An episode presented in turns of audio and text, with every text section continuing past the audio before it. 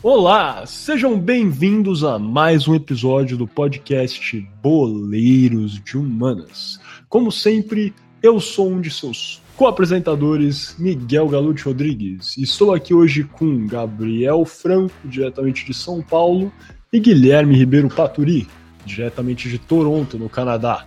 Primeiro vamos ao Canadá. Gui, como é que você está se sentindo hoje, cara, nesse nosso 35 episódio do podcast Boleiros de Humanas? Alô, alô, Miguel, alô, alô, Franco, bom dia, boa tarde, boa noite, cara ouvinte. Eu estou muito bem hoje, né? E é o campeão brasileiro depois de 50 anos. Apesar da zica do Boleiro de Humanas, do podcast Boleiro de Humanas, os galos do Alex Tival despacharam o Bahia para consagrar é o segundo título de sua história. Os galos cacarejaram, cara. Eu falei isso. Eu falei no nosso último episódio que os galos iam cacarejar e eles cacarejaram. Ainda mais em cima do Bahia do Gabriel Franco, cara. Um dia, um dia lindo para todos os membros aqui do podcast Boleiros de Humanas, cara. Na Bahia eu torcia pro Galícia. É, o Galícia. O que é o Galícia, cara? Enfim, então, agora o Franco é. já começou a falar. Franco, como é que você tá hoje nesse nosso 35 episódio? Depois fala sobre o que é o Galícia, cara. Eu fiquei curioso. Muito, muito obrigado, Miguel. Boa noite, Gui. É, boa noite, Miguel. Boa noite, querido ouvinte. Estou bem, estou bem, estou ansioso com o final do Campeonato Brasileiro, porque realmente foi uma sofrência para uns. Para outros foi legal, né, Gui? Mas para uns foi realmente bem triste. É... E o Galícia, o Galícia é uma instituição maravilhosa de futebol que joga no estádio Pituaçu, em Salvador. Muito bom clube, por sinal. Melhor que Bahia e Vitória juntos.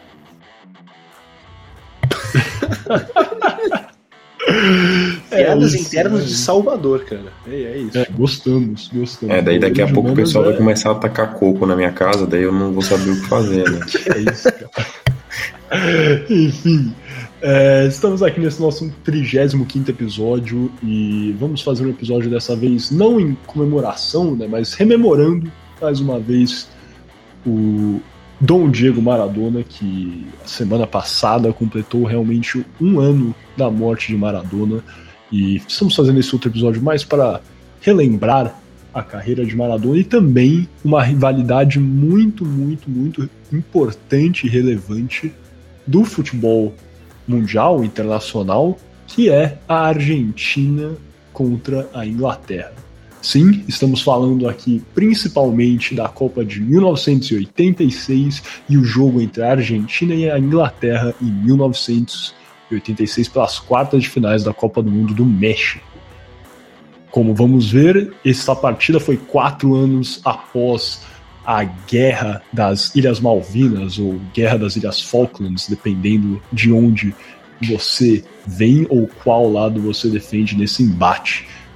E a verdade é que, com certeza, esse confronto teve, sim, grande relevância política. Sem mais delongas, então vamos passando para o nosso primeiro bloco, o kickoff, no qual o Gui vai nos contar um pouquinho mais sobre o que foi esse conflito armado.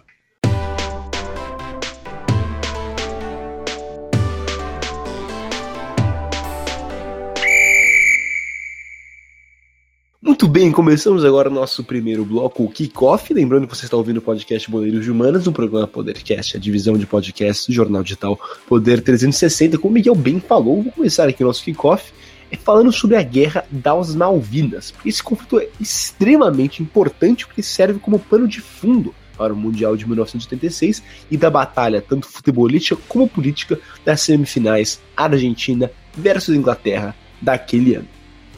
E apesar das ilhas terem sido invadidas em 1982, a história que faz com que as Malvinas, ou Falklands, como são conhecidas pelos ingleses, sejam disputadas pela Argentina e Inglaterra, começam bem antes.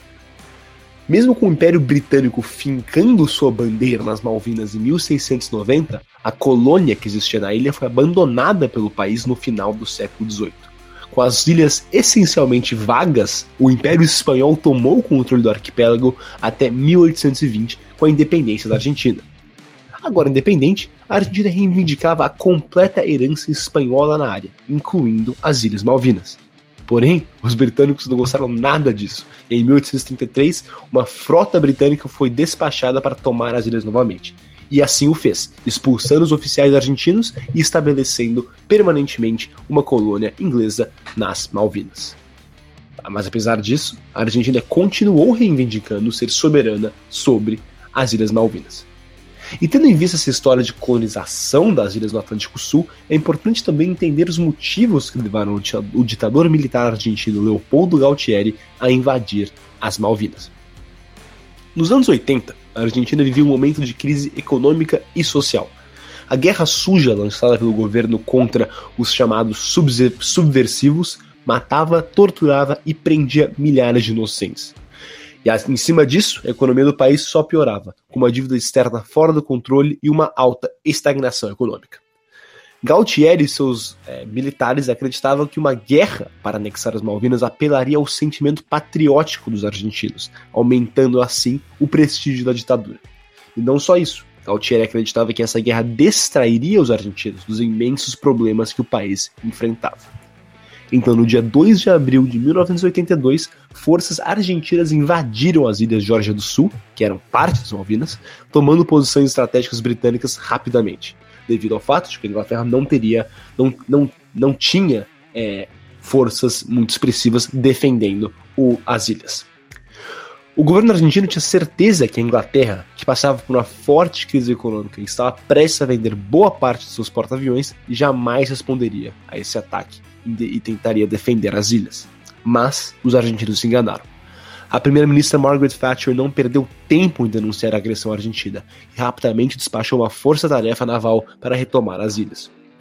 O Reino Unido, com uma marinha melhor equipada, mas menos aeronaves, conseguiu rapidamente conquistar a, superioridade aérea sobre as ilhas, e no dia 2 de maio afundou o General Belgrano, o navio argentino mais moderno.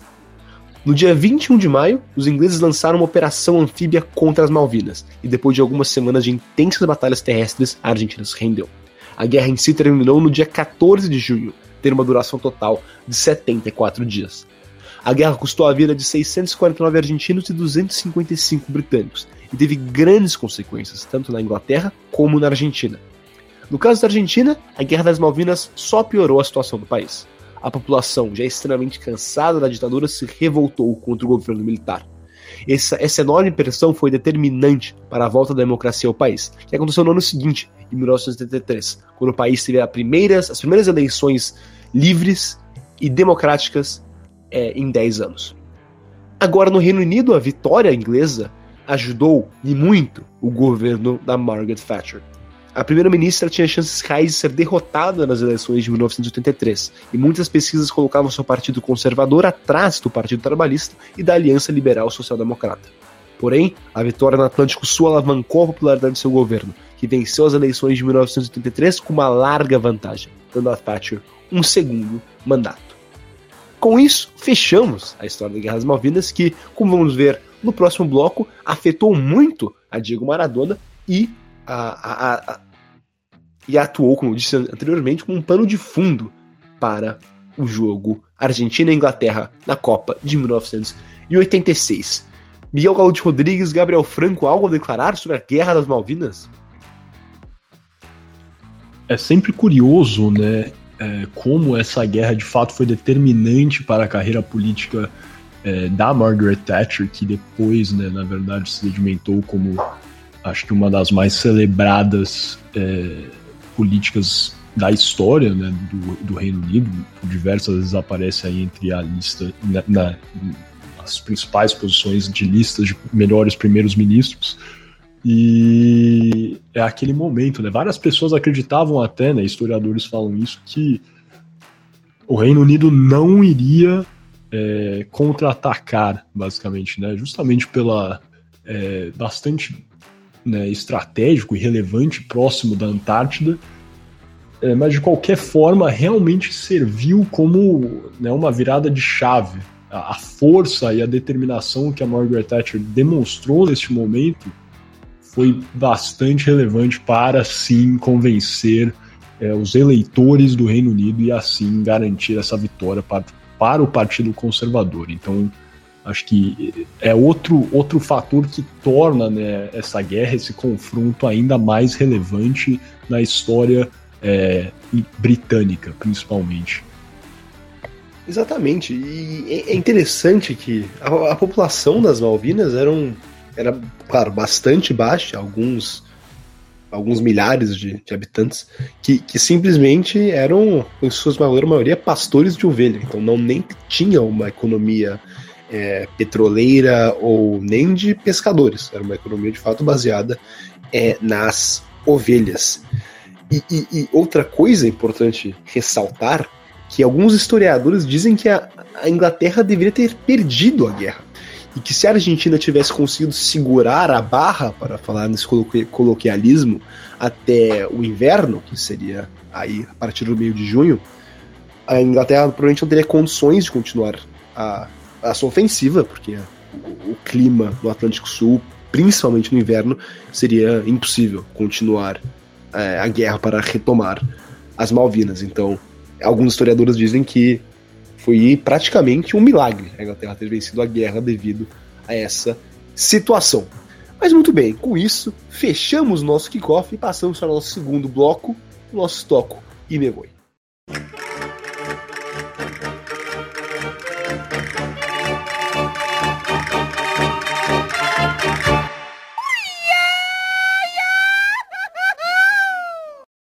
Dando início então aqui ao nosso segundo bloco o Toco e Me onde vamos falar realmente um pouquinho mais sobre o que foi esse tão relevante confronto entre Argentina e Inglaterra na Copa de 1985 no México, partida válida pelas quartas de final do Mundial. Lembrando que o Kickoff é o segundo bloco do podcast Boleiros de Humanas, um programa Podercast, a divisão de podcasts do jornal digital Poder 360. Essa partida tão relevante, de uma rivalidade tão imponente no futebol internacional, ocorreu justamente quatro anos após o confronto da Guerra das Ilhas Malvinas, Ilhas Falklands, igual o Gui tão bem descreveu aí no nosso kickoff. A partida ocorreu no dia 22 de junho de 1986 na cidade do México, no estádio Azteca, lendário estádio Azteca, palco né, do tricampeonato mundial do Brasil. E pode ser sim considerado, acho que um dos jogos mais emblemáticos da história de, das Copas e do futebol como um todo. Né? O Estádio Azteca realmente já viu diversas partidas importantes. A verdade, né, analisando aqui a conjuntura, primeiro futebolística, a Inglaterra e a Argentina tinham fortes seleções, né, elencos com bons jogadores. O Gui já falou do Maradona, né, obviamente, vamos falar bastante dele hoje, rememorando aí agora faz um ano e uma semana da morte de Diego Armando Maradona. É, mas também tínhamos outros jogadores dentro da Argentina, como é, o próprio Jorge Valdano e tantos outros jogadores importantes dentro do elenco da Argentina. Do lado da Inglaterra, acho que o principal jogador, isso é muito subjetivo, claro, mas o grande nome, eu diria, desse torneio foi o atacante Gary Lineker, que fez seis gols é, durante a Copa do Mundo de 1986 e foi muito relevante para o torneio dos ingleses. Uma seleção que era muito forte, com nomes como o goleiro Peter Shilton e tantos outros bons jogadores da Inglaterra. Mas apesar de terem fortes seleções, nenhuma das duas seleções se apresentava como uma favorita para a Copa de 1986. A Inglaterra de fato teve dificuldades na primeira fase, foi meio aos trancos e barrancos, mas no final, no jogo contra a Polônia, último, a última partida válida pela primeira fase, conseguiu se garantir, venceu convincentemente por 3 a 0 e depois abocanhou mais uma vitória contra o Paraguai nas oitavas de final, chegando né, numa crescente para essa partida contra a Argentina. A Argentina não teve tantas dificuldades, mas também não apresentou um futebol muito vistoso até essa partida contra a Argentina. Então, existiam pessoas que colocavam a Inglaterra como favorita para essa partida. Por mais que a Argentina não tivesse passado nenhuma dificuldade, algumas pessoas diziam que é, havia uma espécie de dependência muito forte é, no jogo do Maradona. Então, se o Maradona fosse anulado pela Inglaterra, a Inglaterra conseguiria vencer sim a Argentina. Falando do jogo em si agora, é, né, como eu já falei, existe uma carga muito forte emocional entrando nessa partida, por óbvio, ligada à guerra das Ilhas Malvinas e Ilhas Falklands. Mas essa forte rivalidade futebolística que eu já, fala, já falei é muito imponente para o futebol internacional. Tem início até um pouco antes, na verdade. Em 1966, pela Copa do Mundo que foi jogada na Inglaterra, a Argentina e a Inglaterra se enfrentaram nas quartas de final em Wembley e tiveram um jogo realmente bastante pegado, no qual o capitão da Argentina, Antônio Ratin, foi expulso em uma falta considerada é, excessiva, né? Uma, uma falta bastante violenta, e a Inglaterra, como acho que uma boa parte dos nossos ouvintes deve saber, foi campeã em 1966, né, o único título mundial da Inglaterra, venceu a Argentina. E realmente é nesse jogo, nessa partida, uma partida bastante truncada, pegada entre a Argentina e a Inglaterra, pelas quartas de final de 1966, que essa rivalidade se inicia de fato. Obviamente muito inflada com o conflito nas Ilhas Malvinas, Ilhas Falklands. E algo relevante, até antes da gente entrar nos aspectos táticos, técnicos desse jogo, é que existia, né, obviamente, uma rivalidade nas arquibancadas. Antes da partida, né, momentos antes, horas antes, torcedores argentinos e torcedores ingleses se é, confrontaram nas ruas da cidade do México e até mesmo na entrada do estádio Azteca. Alguns torcedores ingleses foram até hospitalizados e os barra bravas argentinos, né, os é, é uma espécie de torcida organizada da Argentina, falando de uma forma bem leniente aqui, para ser honesto, não se equivale necessariamente, é, mas né, atraindo aqui para a realidade brasileira, seria como uma espécie de torcida organizada argentina. Os barra bravas argentinos, inclusive, teriam roubado alguns itens de torcedores ingleses, como bandeiras Inclusive temos fotos, relatos de torcedores do Boca Juniors que depois exibiram essas bandeiras na Inglaterra é, durante partidas do Boca na primeira divisão argentina. E realmente teve um confronto na arquibancada também. Acho que dá para perceber o peso que essa partida das quartas de final da Copa de 1986 tinha para a população inglesa e para a população argentina. Partindo para o jogo, então, primeiro tempo foi truncado, sem muito espaço, 0 a 0 mas com um domínio claro da Argentina. As melhores chances surgiram do lado argentino, com um domínio é, muito nítido, passando pelo pé de Maradona, pelo pé é, de Valdano, e um domínio principalmente na área do meio-campo, no qual a Argentina teve alguma liberdade também para propor as suas principais jogadas. No segundo tempo, acho que temos né, esses 45 minutos mais acréscimos, o que pode ser compreendido como um dos principais momentos e momentos mais polêmicos da história do futebol, pois logo aos seis minutos, em uma jogada rápida entre Maradona e o meio campista que já citei algumas vezes, Jorge Valdano, no qual Maradona toca para Valdano, Valdano tenta uma tabela, né, o famoso é, 1-2. Maradona divide a bola com o goleiro Peter Shilton após um erro da zaga da Inglaterra e com a mão empurra a bola sobre Peter Shilton e consegue fazer um gol. A bola, nitidamente, né, Maradona tinha cerca de 20 centímetros a menos que o goleiro é, inglês. E a sua mão estava nitidamente sobre a sua cabeça. Então, né, por óbvio, eu falo nitidamente aqui porque a gente tem foto, a gente tem câmera lenta, mas o calor do momento a gente sabe como é difícil isso. Maradona encosta com a mão na bola, faz o gol e sai para comemorar. Ele estranha que os seus é, companheiros não estão comemorando com ele. Em entrevistas depois, né, que Maradona conta como é que foi o momento, ele fala que ele virou para os seus companheiros e falou: comemorem comigo, comemorem comigo, porque se vocês não comemorarem, o, o, juiz não vai dar, não vai validar esse nosso gol. Dito e feito, eles comemoraram, etc. O bandeirinha não sinalizou nada, o juiz não sinalizou nada, mesmo com protesto de jogadores ingleses, e o gol foi validado. Sim, esse é o famosíssimo gol da mão de Deus, la mano de Deus.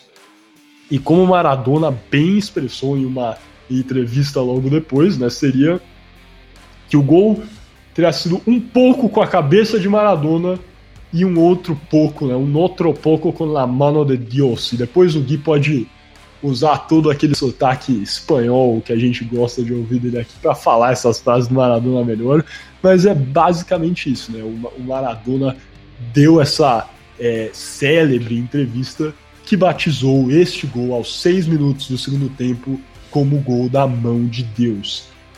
1 a 0 para a Argentina. Partida segue truncada, muito disputada. E aí, temos que pode ser considerado como um dos maiores golaços né, da história do futebol. O chamado gol do século aconteceu neste jogo também e partiu de ninguém mais, ninguém menos que Diego Armando Maradona, nosso homenageado nesse episódio de hoje.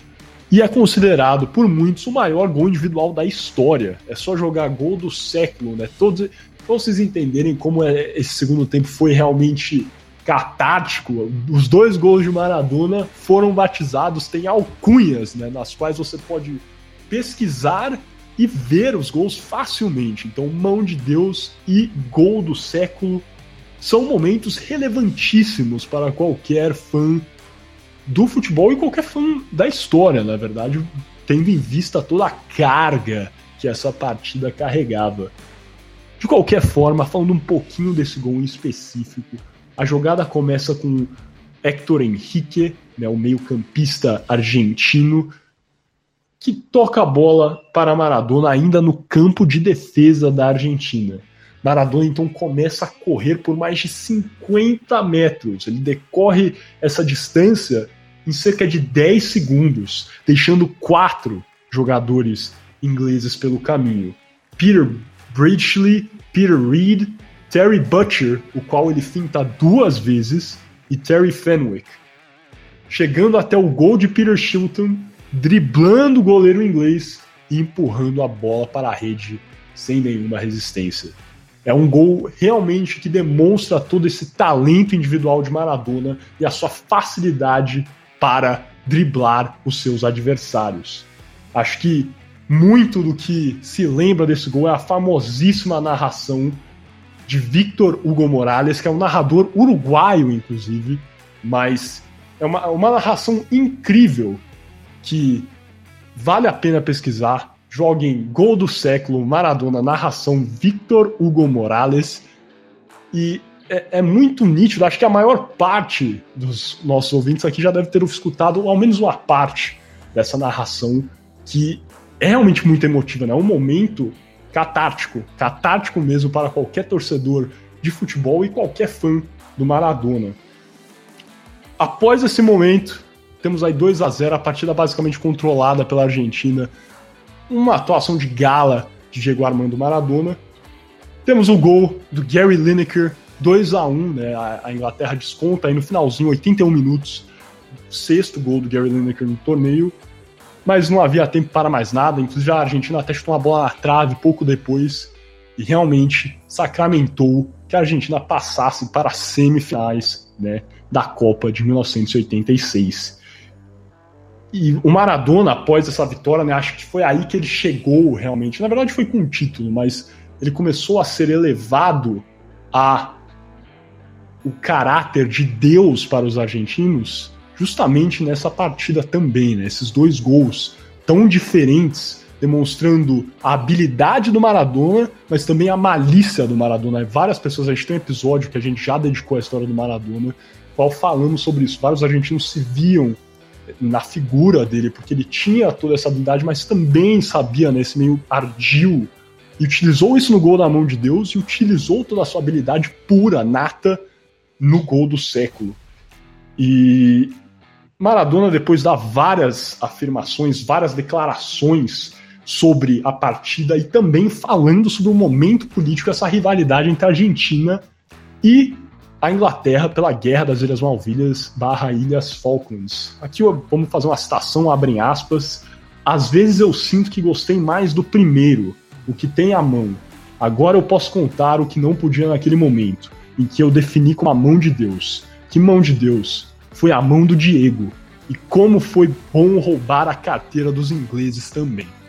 Né? Temos essa declaração do Maradona, é, no qual ele deixa nítido né, que é, é como se for. É, a rivalidade entre Inglaterra e Argentina é muito clara e é muito expressa né, e distinta por Diego Armando Maradona. Em outra citação, abrem aspas aqui, quando a bola saltou da Inglaterra, né, quando Maradona fez o gol, era inevitável não pensar nos meninos das Malvinas. Realmente, né? Então temos aí, claro, é uma clareza que Maradona sentiu na pele a necessidade né, de vingar, entre aspas, a Argentina e os meninos das Malvinas pelo que teria pelo que havia acontecido quatro anos antes desse torneio, desse torneio.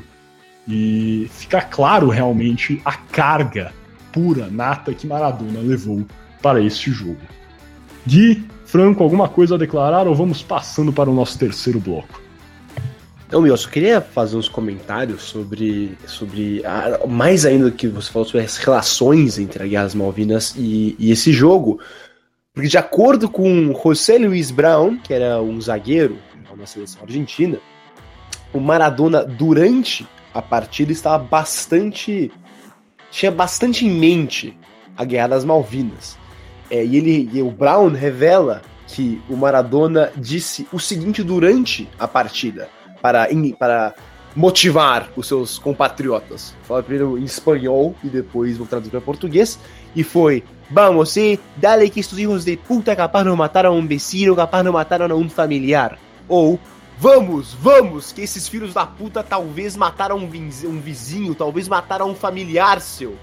Então pode-se ver que o Maradona estava bastante. É, é, tinha em mente esse histórico com a Inglaterra. E chegou até o ponto de, antes dessa partida, o treinador da Argentina, o Carlos Bilardo, proibiu os jogadores de falarem sobre política e principalmente envolvendo as Malvinas, é, tendo considerando que a carga emocional pro jogo já estava é forte demais.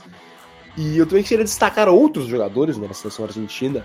É, por exemplo, você destacou o, o jogador do Real Madrid, Miguel Jorge Valdano. Eu também gostaria de destacar, você mencionou ele, Jorge Burruchaga, que acabou fazendo o gol do título da Argentina. O Daniel Passarella, que, que foi o capitão do, da Copa quando a Argentina ganhou em 78, mas não era mais o capitão em 86. E também esses jogadores também foram bastante importantes para o título, claro, mas o principal, sem dúvidas, foi Diego Armando Maradona. Eu acho também que vale fazer uma pontuação sobre a questão da recíproca, né? Que a recíproca ela é totalmente é, verdadeira. Assim. Se pra gente o Maradona foi uma é, é uma grande um grande ícone até hoje, um ícone é, admirável até para nós brasileiros que no caso rivalizamos com a Argentina em quase tudo, vale lembrar como que é a relação dele com os ingleses também por diversas vezes é, o Maradona já foi a público em torneios e competições na Inglaterra e ele é constantemente recebido entre um misto de vaias e aplausos. Eu acho que tem alguns alguns casos clássicos. Se eu não me engano, teve um jogo da seleção argentina que foi no estádio do Fulham, estádio por sinal eu adoro, é, onde ele foi totalmente vaiado pelo estádio. Teve também é, diversas vezes. Teve uma vez que ele foi no é, que ele foi em, Wimbledon para poder ver o, a final dos é, a, as, as, finais dos ATP, dos ATPs no caso. Eu, se eu não me engano, ele foi ver um jogo do, do, do Djokovic e, e ele foi vaiado novamente. Então, no caso, tanto para Maradona quanto para inglês, essa relação não era tão amistosa, assim, se podemos dizer. Muito bem lembrado, Gui, muito bem lembrado, é, Franco, e eu acho que é exatamente isso, né? Essa, essa rivalidade, obviamente, ficou exponencialmente maior após o conflito das Ilhas Malvinas e Ilhas Falklands, mas é uma rivalidade que existia há muito tempo já, mas é, é, é o ápice mesmo nesse momento e relevantíssimo esses comentários. Ainda mais o Gui lembrou aqui do Buruchaga. Acho que no, no, episódio do Maradona a gente fala muito sobre o Buruchaga. Também vale a pena dar uma olhada lá. Que é o décimo episódio, inclusive eu lembro desse número, calhou justamente. O décimo episódio foi em homenagem ao Diego Armando Maradona. É, e né, acho que ainda mais para inflar essa rivalidade, temos uma outra curiosidade aqui: o gol do Maradona foi eleito o gol do século, né? É um apelido, mas também foi eleito. Tem uma votação em 2002, preparação à Copa de 2002. E o gol do Maradona, esse segundo gol, foi eleito como gol do século. E o segundo colocado foi um gol do Michael Owen, atacante inglês pela seleção da Inglaterra, sobre a seleção da Argentina na Copa de 1998. Então temos aí né, realmente uma carga muito, muito forte. Né? Esse gol do Maradona é o primeiro maior golaço e o segundo maior golaço foi o gol da Copa de 98 de um inglês contra a Argentina. Mas sem mais delongas, então vamos passando para o nosso terceiro e último bloco dessa primeira parte, o arremate.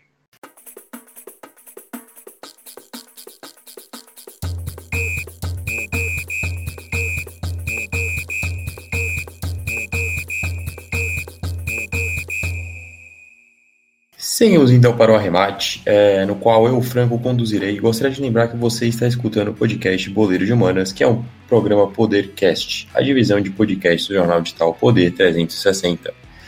Essa semana no arremate vamos falar um pouquinho sobre como que foi a Copa do Mundo de 1986 no geral, visto que o, o Gui já deu a introdução da, da Guerra das Maldivas em si, o Miguel falou um pouquinho de como foi o jogo da Copa de 86, então é muito válido a gente falar sobre a Copa de 86 no geral. É... Bom, então vamos lá. Já, já ficou evidente que a Copa de 86 ela foi disputada no México, é... mas o que não fica tão evidente assim é que existem outros conflitos políticos relacionados a essa Copa de 86. É... A Copa, na verdade, era para ser disputada em outro país da América Latina. E você deve pensar, eu, eu sempre pensei quando mais novo, estranho o México ter sediado a Copa de 1970 e sediado a Copa de 1986 logo em seguida. Então, o que aconteceu? A Copa de 86, na verdade, seria disputada na Colômbia. Porém, o governo colombiano passava por o governo e o país no geral passava por diversos problemas econômicos que impediram a realização da, da Copa em território colombiano. Belisário Bentancur, que foi presidente da Colômbia de 82 a 86, anunciou em seu primeiro ano de mandato, no caso 1982, que o país não teria aporte e não iria sediar a Copa do Mundo. Ele não tinha tempo e recursos para produzir um evento de tal dimensão. É... Eu vou abrir umas aspas aqui em cima das frases do Belisário. É... Como preservamos o bem público, como sabemos que o desperdício é imperdoável, anunciou a meus compatriotas que o Mundial de Futebol de 1986 não será realizado na Colômbia. Mediante democrática consulta sobre quais são nossas reais necessidades, não se cumpriu a regra de ouro na qual o Mundial deveria servir a Colômbia e não a Colômbia a multinacional do Mundial. É, após isso, então, coube à FIFA recorrer a três nações diferentes. A FIFA recorreu ao Brasil, aos Estados Unidos e ao Canadá, a, a terra do nosso querido Guilherme Ribeiro Paturi. É, mas o que aconteceu? Nenhuma das três cogitou, sequer cogitou aceitar a Copa de 1986, visto que estava extremamente próxima. Outro fato curioso que também justifica a não realização do evento na Colômbia seriam as exigências da, as exigências da FIFA da à época. A FIFA exigia mais de 12 sedes e estádios com capacidade superiores a 40 mil lugares. A Colômbia ela não, não possuía estádios com capacidade superiores a 40 mil lugares, tirando os estádios principais das suas cidades, e todos eram na mesma sede. É, então, no caso, eles teriam que investir uma alta demanda financeira e um alto demanda e uma alta demanda de carga trabalhista dentro do dentro da montagem dos palcos para a Copa do Mundo. É, mas então, voltando ao assunto, depois de Brasil, Estados Unidos e Canadá recusarem a Copa de 1986, a FIFA decidiu dar outra chance ao México, devido ao sucesso da Copa de 1970. Então, foi acordado junto ao governo mexicano que a Copa aconteceria lá. Os jogos aconteceram nas 13 sedes diferentes solicitadas pela FIFA e todas as sedes tinham sim capacidades superiores a 40 mil lugares. É, no Brasil, no caso, as emissoras que exibiram a Copa de 1986 foram a Rede Globo, Manchete e o Sistema Brasileiro de Televisão, o famoso SBT. No caso, a última, o SBT, é, a transmissão foi realizada em conjunto com a Record TV Rei, uma vez que Silvio Santos era coproprietário dessa juntamente com o empresário Paulo Machado de Carvalho, que dá nome ao poderosíssimo estádio Pacaembu. É, a Copa do Mundo da FIFA de 86 ela foi a 13ª Copa do Mundo disputada e contou com a participação de 24 países, divididos em seis grupos, de quatro participantes em cada um. Vou fazer a chamada nominal dos grupos, no caso, é, em ordem de classificação dos países que disputaram os grupos. No grupo A se encontravam Argentina, Itália, Bulgária e Coreia do Sul. No grupo B, México, Paraguai, Bélgica e Iraque. No grupo C, a União Soviética, a França, a Hungria e o Atlético Mineiro, ou melhor, o Canadá. É, no grupo D, no grupo D tínhamos o Brasil, a Espanha, a Irlanda do Norte e a Argélia. No grupo E, a gente tinha Dinamarca, Alemanha Ocidental, Uruguai e Escócia. E no grupo F, a sensacional seleção do Marrocos, que passou em primeiro lugar no grupo, a Inglaterra, Polônia e Portugal fato extremamente curioso: a Colômbia, que seria a seleção sede da Copa de 82, não se classificou para a Copa após perder para a Argentina na primeira fase das eliminatórias da Copa. É, com o avanço das seleções na primeira fase, a Copa iniciou o chaveamento com o clássico celeste é, da América do Sul, Argentina e Uruguai. Inglaterra, Inglaterra e Paraguai, Dinamarca, Espanha, União Soviética e Bélgica, Brasil, Polônia, Itália e França, Marrocos e Alemanha, México e Bulgária fizeram os demais confrontos.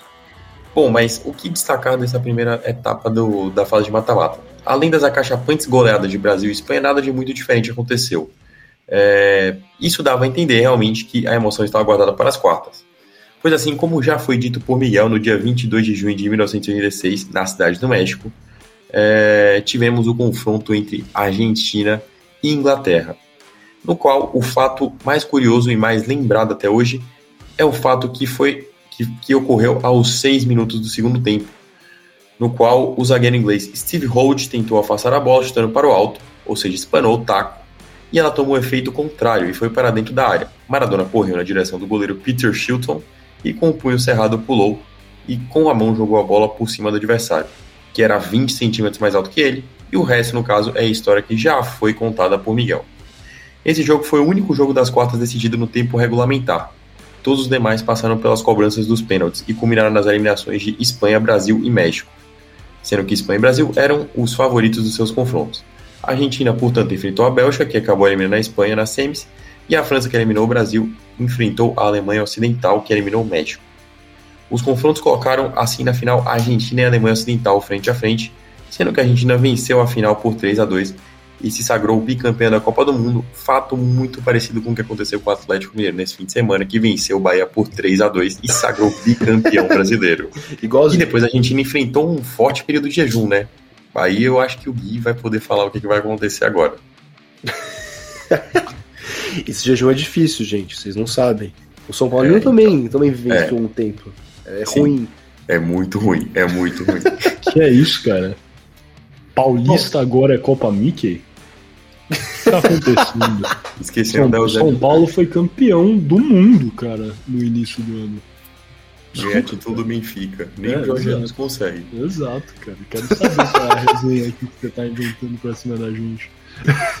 Bom, mas assim encerro o arremate. Gostaria de saber se tanto o Miguel quanto o Gui tem algo a acrescentar sobre a Copa do Mundo de 86. Caso não, posso encerrar o meu bloco. Eu, eu, pra verdade, eu nunca tinha lido muito sobre a Copa de 86 fora da semifinal. E, e pesquisando esse episódio, eu resolvi olhar é, o, a, os selecionáveis é, brasileiros para a Copa que, que, tinham ótimos jogadores, como, como Sócrates, salvo engano, Zico, Casagrande. Então eu fico até. Eu fiquei surpreso, achei que a seleção do Brasil era mais fraca nesse, nesse Mundial. E ficou a sensação de que o Brasil poderia ter ido mais longe, vocês concordam. Eu tenho total certeza, Gui. É, inclusive, o, a Copa de 86, a seleção brasileira convocada, ela tinha alguns jogadores que passaram pela Copa de 82, que no caso era da seleção fantástica, e o técnico era o Tele Santana. É, tínhamos muitos jogadores do São Paulo nessa seleção, inclusive eu que sou um cara pouco clubista, posso estar alguns como Miller, Careca, é, Silas, Oscar. Silas, inclusive, é muito gente boa. Outro dia levei ele no camarote lá no, no estádio. O cara é muito humilde. O Falcão, que era meia. Entre diversos outros jogadores e também do Atlético Mineiro, para poder falar que eu não sou clubista, Gui. A gente tinha um Edivaldo atacante, Elzo, grande Elzo, Elzo meia. Elzo. Eu acho que era isso. Grande... Os times era isso. O goleiro Leão, salvo engano também. Era o Leão. O goleiro, goleiro era o Leão. Foi o Carlos, o Leão e o terceiro goleiro não vou lembrar agora. Mas então eu, eu fico com essa. Ah, acabei de olhar aqui, o goleiro era o Paulo Vitor. Não, não é o Paulo Vitor que você está pensando. Mas. Tinha o, Mauro, tinha o Mauro Galvão também, não tinha na, na, e o Mauro na Galvão. defesa? Então, brincadeiras à parte, a seleção era boa, tinha um ótimo técnico, acho que poderia ter ido mais longe e, quem sabe, ter roubado as glórias do Diego Armando Maradona. Não, brincadeira, ainda bem que temos é, o Maradona é, como o catártico campeão. Mas seria interessante, por que não? Brasil e Argentina na final. A final ter sido mais divertida, hein? Teria sido não. uma boa final. Ainda, será que um dia ainda teremos Brasil e Argentina na final? Era pra ter sido em 2014, hein? Aconteceu alguma coisa em 2014, não foi pra né? final, né? Imagina se a gente tivesse sido perdido pra Argentina em pleno Maracanã, igual aconteceu nessa Copa América. Oh, God. O que aconteceu em 2014? Eu não me lembro. Cara, é que esse estádio, cara, tem, tem alguma coisa nesse estádio, alguma coisa que, que, que atrai, cara, atrai, atrai nesse estádio. Vocês já viram aquela cena, né? Do famigerado jogo que o Cruzeiro foi rebaixado. A fé indo embora? A fé indo embora. Eu acho que isso simboliza bem, simboliza bem o que é o Mineirão, cara. No Mineirão, Mineirão só serve para uma coisa, cara, show do Skank. De resto, não precisa. o, o, Mineirão é um palco iluminado, cara. É um palco iluminado. A fé foi embora do Mineirão, cara. É só isso que eu vou falar. Curta-metragem brasileiro que concorreu ao Oscar em 2019. Não, isso é fake news aí, não. Não, não compartilhem isso. Mas enfim, vamos fechar aqui esse primeiro bloco que a gente já começou a resenhar muito além da conta. É, gostaria de agradecer vocês, caro ouvinte, é, pela sua audiência aqui no podcast Goleiros de Humanas e convidar, como sempre, a ouvirem a segunda parte aqui desse nosso podcast, desse nosso 35 episódio onde teremos o Shootout, que é o nosso jogo rápido de perguntas e respostas sobre os temas debatidos hoje, e depois, por fim, as alternadas, que é o nosso tópico, né, o nosso bloco de debates, realmente, sobre o que conversamos. Aqui vamos debater de uma forma um pouco menos moderada, assim se pode dizer. Muito obrigado pela sua audiência. Convido vocês sempre a procurarem mais informações sobre a Guerra das Malvinas, sobre a Copa de 86. Por óbvio, em 40 minutos não vamos conseguir falar tudo. Vai faltar coisa, seja da campanha da Argentina, da vida do Maradona ou da Guerra das Malvinas. Para isso, também convido vocês a assistirem os nossos episódios anteriores. Temos já um episódio do Maradona, como falei, é o décimo episódio do podcast Goleiros Humanas. Se você curtiu essa primeira parte, deixa aí o seu comentário, o seu joinha. Se você não curtiu, pode comentar, criticar. A gente é aberto aqui no podcast Boleiros Humanos e queremos melhorar.